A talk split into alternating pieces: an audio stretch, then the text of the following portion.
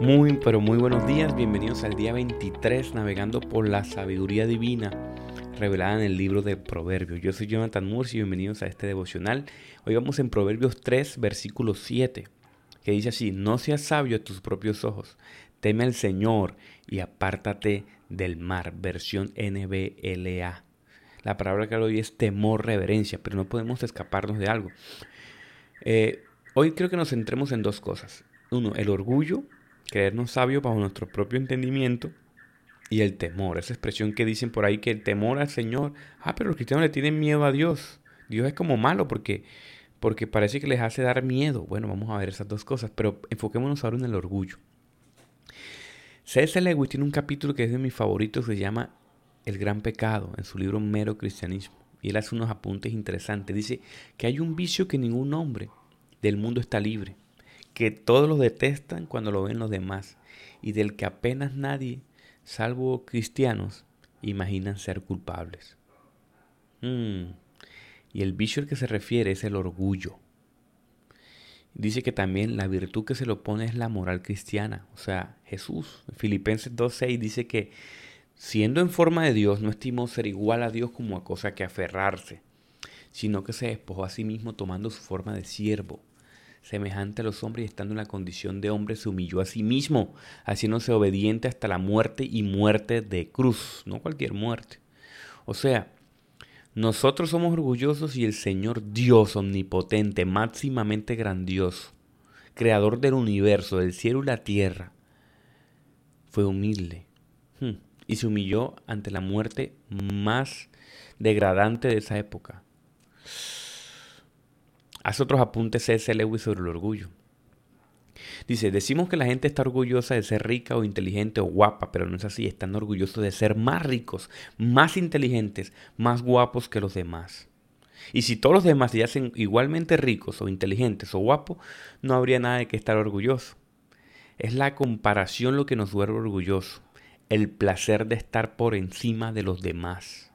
Cuando el elemento de competición desapareció, el orgullo desaparece. Es como un hombre que se gana, no sé, 10 mil dólares.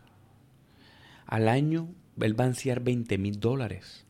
Entonces no es la ambición de ganar 10 mil dólares más, sino que es lo que el lujo que él puede disfrutar, es el orgullo, es el deseo de ser más rico.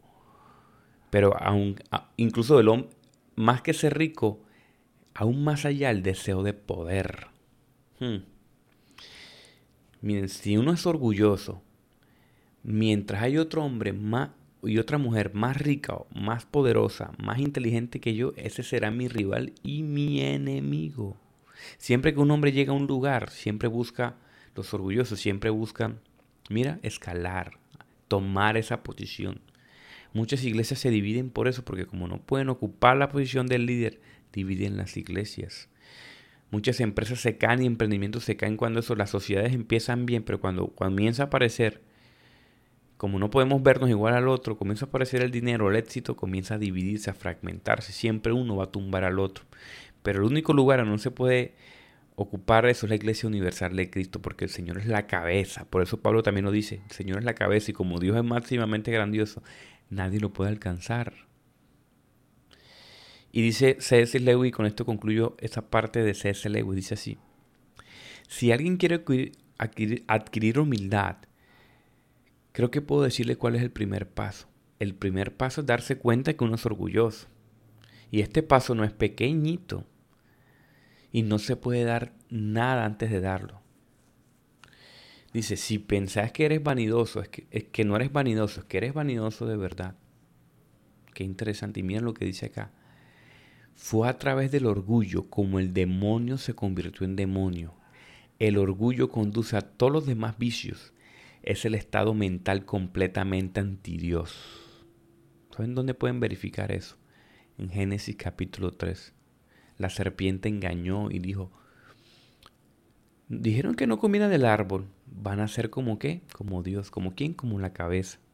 Mientras haya alguien por encima de mí, el orgulloso y mi orgullo va a querer ocupar ese lugar. Qué interesante para reflexionar, ¿verdad? Primer paso que dice C.S. Lewis y que también uniformemente dice la escritura es darnos cuenta y apuntar a Cristo. Ya vamos a volver a ese tema. Ahora vamos a la segunda parte. El temor al Señor. A mí una vez un chico ateo, no sé, creo que era de Puerto Rico, me decía, ese Dios de ustedes eh, es como, como que hay que tenerle miedo. Eso más bien parece una expresión humana. Tu fe es ridícula. Lo que no, e, ese es el problema de no entender y no saber leer nuestras Biblias. Porque el temor al Señor o la palabra temor, el verbo temor, tiene dos connotaciones. Y la primera connotación es como nosotros la entendemos hoy, siglo XXI, como un miedo, ¿verdad? Donde primero aparece en Génesis 3 también allá, ¿cierto? El temor, el temor que causó el pecado. Cuando yo hago algo, la embarro, cuando recuerden cuando éramos niños, rompíamos un vidrio, pinchábamos una pelota, hacíamos una maldad en el colegio, ¿qué se nos venía a la cabeza? La embarré. Entonces el primer, la primera connotación es el pecado. El pecado eh, nos, nos, nos hace tener un temor, ¿verdad? Un miedo a un castigo, ¿verdad? Pero la connotación que más se note, sobre todo en el Antiguo Testamento, sobre esa palabra, es cuando se asocia con Dios. Y es para indicar un temor solemne, reverencial. Este dato es crucial el que le acabo de dar. El temor a Dios no es una definición en la escritura de miedo solamente, sino más bien de reverencia. Por eso en el Antiguo Testamento, en el Salmo 111, en el Proverbio 1.7, habla, el principio de la sabiduría es el temor, es la reverencia, la solemnidad de darle la gloria al Señor. Ese es un temor, entonces tiene una connotación positiva. ¿Verdad? También en Proverbios 8.3 dice que es el secreto de la justicia. El temor al Señor es el secreto de la justicia. O sea, cuando tú tienes a alguien por encima de ti que tú reverencias muy bien, lo haces bien. Entonces, mira qué belleza. Por eso el proverbio hoy, ¿qué dice el proverbio hoy?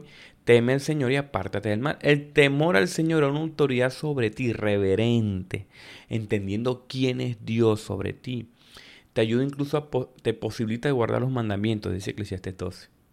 Mm. Y también distingue las personas que, agrada, que Dios, de las que Dios se agrada. Y en Isaías 11 dice que es un don otorgado por el Espíritu Santo. Imagínate. O sea, tener temor al Señor viene del Señor. wow.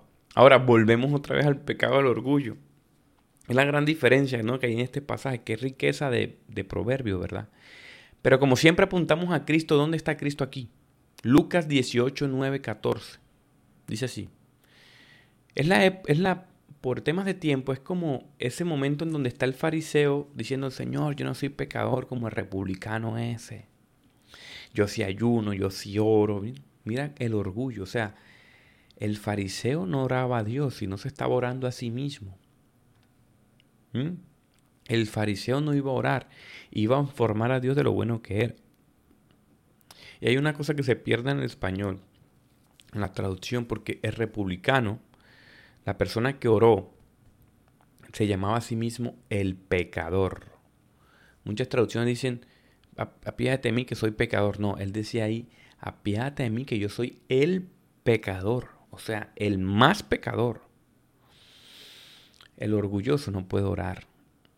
Dice un comentarista bíblico, Barclay, dice, la puerta del cielo tiene el dindel tan bajo que no se puede entrar más de rodillas. Entonces la verdadera oración brota cuando colocamos nuestras vidas al lado de la de Dios y comparamos. Ahí uno se puede orar porque el orgullo mengua. Ahí donde podemos ver la reverencia que tenemos que tener ante el Señor.